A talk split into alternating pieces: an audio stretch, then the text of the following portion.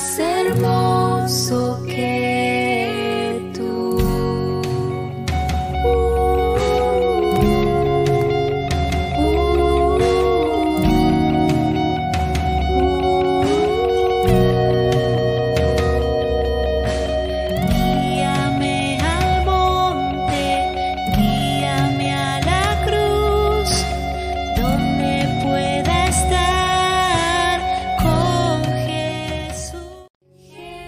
hermanos, me da mucho gusto estar con ustedes el día de hoy, aquí preparando un nuevo devocional.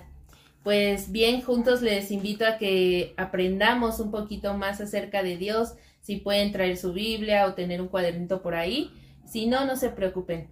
Y bueno, hermanos, antes quiero comenzar haciendo una oración. Les invito a que también la hagan conmigo para disponer nuestro corazón, para concentrarnos a pesar de lo que hay alrededor y concentrarnos en lo que vamos a hacer.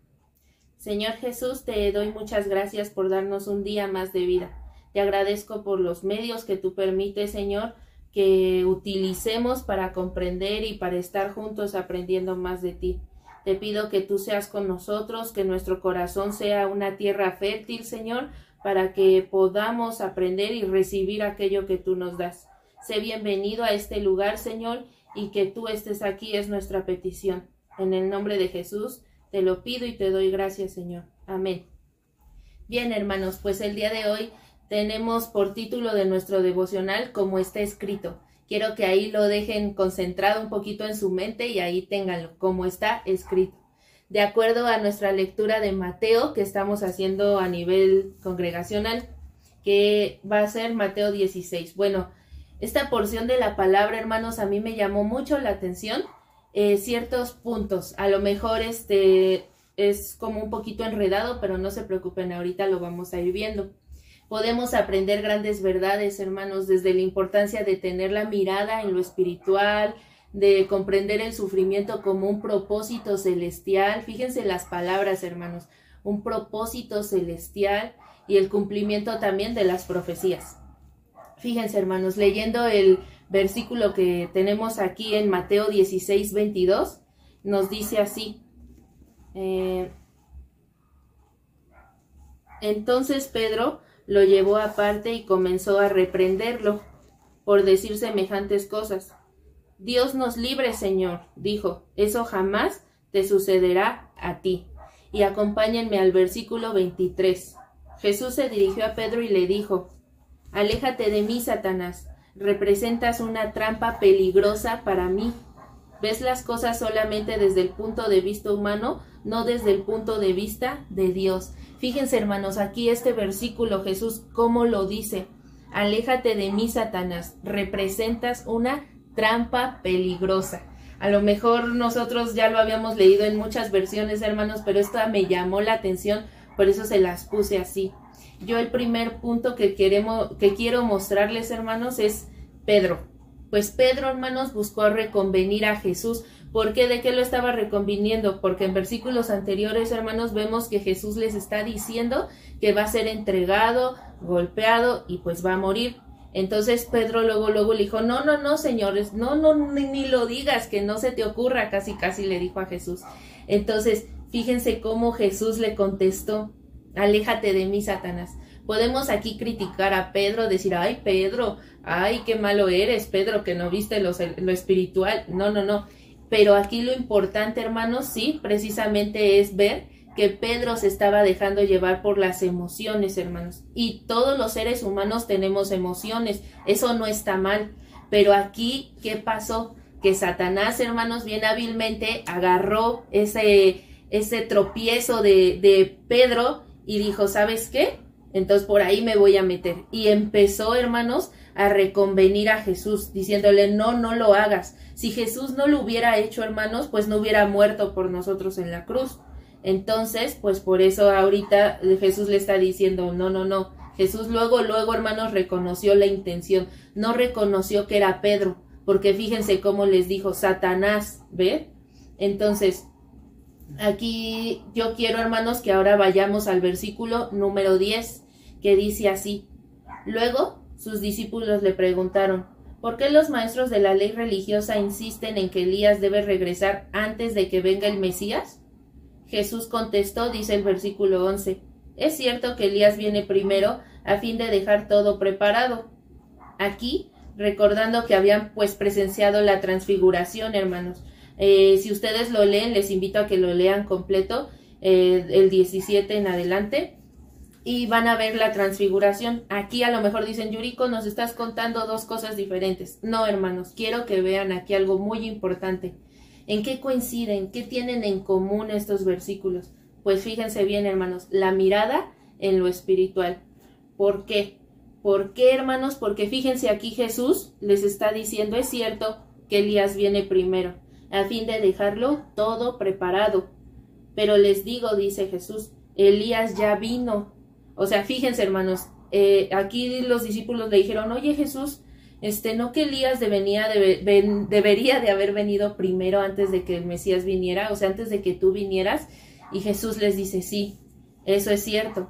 Pero, ¿qué creen, hermanos? Que, que aquí Jesús les está diciendo, les digo, Elías ya vino, pero no fue reconocido. O sea, dice, y ellos prefirieron maltratarlo. De la misma manera, también harán sufrir al Hijo del Hombre. Y dice el versículo 3, hermanos, ténganlo ahí. Entonces los discípulos se dieron cuenta de que hablaba de Juan el Bautista. O sea, por fin les cayó el 20 y dijeron, ¿sabes qué? Ya entendimos. ¿Por qué, hermanos? ¿Por qué les puse estos versículos? Porque los discípulos, hermanos, no entendían muchas cosas, como la gente que no entendía que, Juan el Bautista era alguien que había venido, no, no era un loco, no era un fanático, no era un hombre cualquiera. Entonces ellos no tenían la mirada en lo espiritual, así como Pablo, le está, Pedro, perdón, le está diciendo aquí Jesús, Tú, Satanás, no pones la mirada en lo de Dios, tú pones la mirada en lo tuyo. Podemos ver en otro versículo, hermanos, que les dice que el que quiera seguirlo deje su manera egoísta de vivir. ¿Eso qué quiere decir? Que se dejen de preocupar por sí mismos. Pero regresándonos, hermanos, a mantener la mirada en lo espiritual, ¿a eso a qué nos referimos? Pues aquí, hermanos, yo les traje unos puntos que le puse así cómo, cómo es vivir eh, con la mirada en lo espiritual. Pues no dejarnos llevar, hermanos, por los comentarios de los demás, como Pedro, que aquí Jesús se le, que se le acercó a Jesús y le dijo esto, ¿no? Que por su emoción, por su tristeza, por e, su espanto que le dio al escuchar eso, fue con Jesús. A veces se nos acercan personas así y nos, nos dicen ciertas cosas, hermanos, que no están bien. También es reconocer las trampas del enemigo, como lo vemos en el versículo 23, que le dijo Jesús, no, no, no, tú eres una trampa peligrosa. Fíjense, hermanos, Jesús tenía la mirada en lo espiritual, así que se pudo dar cuenta de esto, de que era Satanás, no Pedro. Otro hermano, reconocer el propósito de Jesús, de Dios, Aquí, hermanos, vemos que Jesús iba a padecer, iba a sufrir muchísimo. Y por eso ven que al principio yo les dije de un propósito aún, aún ante el sufrimiento. Muchas veces tenemos pruebas, hermanos, que nos hacen sufrir, que nos duelen, ya sean físicas, de salud, eh, económicas, y pensamos que eso no viene de parte de Dios. Pero no, hermanos, a veces es necesario sufrir y padecer por causa de Dios. Y aquí lo tenemos el mayor ejemplo, Jesús. Jesús que sufrió por darnos una vida eterna. Por eso yo les puse sufrimiento con un propósito celestial. Entonces, si tenemos nuestra mirada así, hermanos, en, los, en lo espiritual, en Dios, en su palabra, vamos a poder discernir, vamos a poder comprender cuando todas estas cosas provienen de Dios. Otra cosa, hermanos, no confundir los procesos de Dios. Jesús, hermanos, sabía que iba a sufrir y así como podemos ver a grandes personajes de la Biblia, Pablo, el mismo Pedro, muchos que padecieron por causa de Cristo y a lo mejor tú padeces por causa de predicar, de ser cristiano y tú dices, ay, no, esto no es lo que Dios quiere para mí. Si tú mantienes tu mirada en lo espiritual, vas a poder comprender si eso proviene de parte de Dios. Ahora, a todo esto, hermanos, ¿qué es vivir con esa mirada puesta en lo espiritual?